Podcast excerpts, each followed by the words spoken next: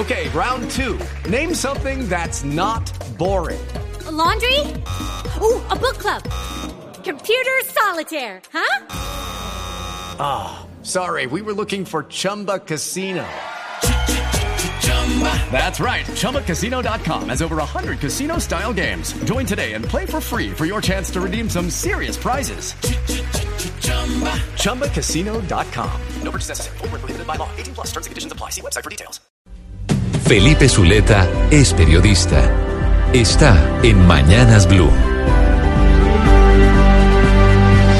6 y 23 minutos de la mañana. Y en una entrevista que fue revelada anoche por Noticias 1, el eh, fallecido Jorge Enrique Pizano, quien fungía como auditor control de la Ruta del Sol y además testigo clave en el proceso que se adelanta contra la multinacional Odebrecht, entregó detalles antes de morir la semana pasada y le dijo al noticiero Noticias 1, entre otras, que tanto Luis Carlos Sarmiento como el hoy fiscal general Néstor Humberto Martínez tenían conocimiento de irregularidades que se presentaban en el proyecto Ruta del Sol.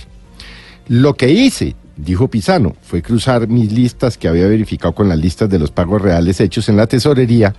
Entonces ahí me indicaba qué contratos o qué personas naturales y jurídicas no habían pasado por ese filtro. Empecé a detectar que los objetos se duplicaban, que los entregables no estaban, y así fue como empezó la investigación de mi parte. Podemos determinar, dice Pisano, los contratos de papel que no se ejecutaban. Yo simplemente informé a mis superiores, especialmente a Cofi Colombiana y a Episol. El, eh, el, entonces abogado, no fiscal porque no lo era en ese momento, le pregunta si eran coimas o qué eran. Y dice, pues estos, estos documentos los tiene la Fiscalía y actualmente lo tienen algunos entes de control, entre ellos la Superintendencia de Industria y Comercio. Son documentos que están encima de la mesa y dice él que desde el 2015 informó sobre lo que estaba pasando, pero no quedaba claro en ese momento si eran coimas eh, relacionadas con Odebrecht o eran otros pagos, porque inclusive hablan de que podían haber sido pagos para, para o hechos por paramilitares.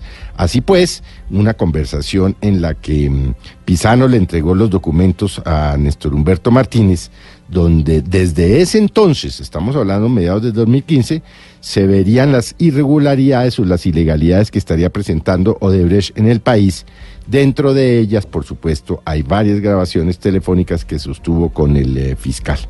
El fiscal, por su parte, ha dicho en un comunicado en las últimas horas que efectivamente tuvo esas conversaciones con el entonces doctor Pisano, que era su amigo, dice, no estábamos hablando de que yo estuviera o no representando al, al doctor Sarmiento, sino, dice, es una conversación que tuvimos y en la que yo inclusive le dije que le pregunté, dice el fiscal, si se trataba de coimas y él dijo, pues no, no sé, se trataba de pagos, pero no sé exactamente de qué, de qué pagos se trataban. El fiscal dice en el comunicado de manera inmediata, eh, el doctor eh, Luis Carlos Sarmiento Angulo recibió de mis manos toda la investigación que preparó Pisano, con base en la cual los consorciados llegaron a un acuerdo por virtud del cual Odebrecht se obligó a reintegrar al consorcio Ruta del Sol la suma de 33 mil millones de los contratos cuestionados. Dice el fiscal en el comunicado, solo con la investigación de la Fiscalía en el año 2017, se pudo establecer con certeza que los hallazgos de Pisano estaban relacionados con coimas, al punto que fue la Fiscalía la que dio a conocer que el monto de las mismas pasó de lejos los 33 mil millones, suma a la que habían aludido inicialmente las autoridades extranjeras. Y el fiscal recuerda, por último en el comunicado, que no ha actuado como fiscal en la investigación de Debrecht y que por el contrario se declaró impedido en la oportunidad de vida y que así lo aceptó la Corte Suprema de Justicia.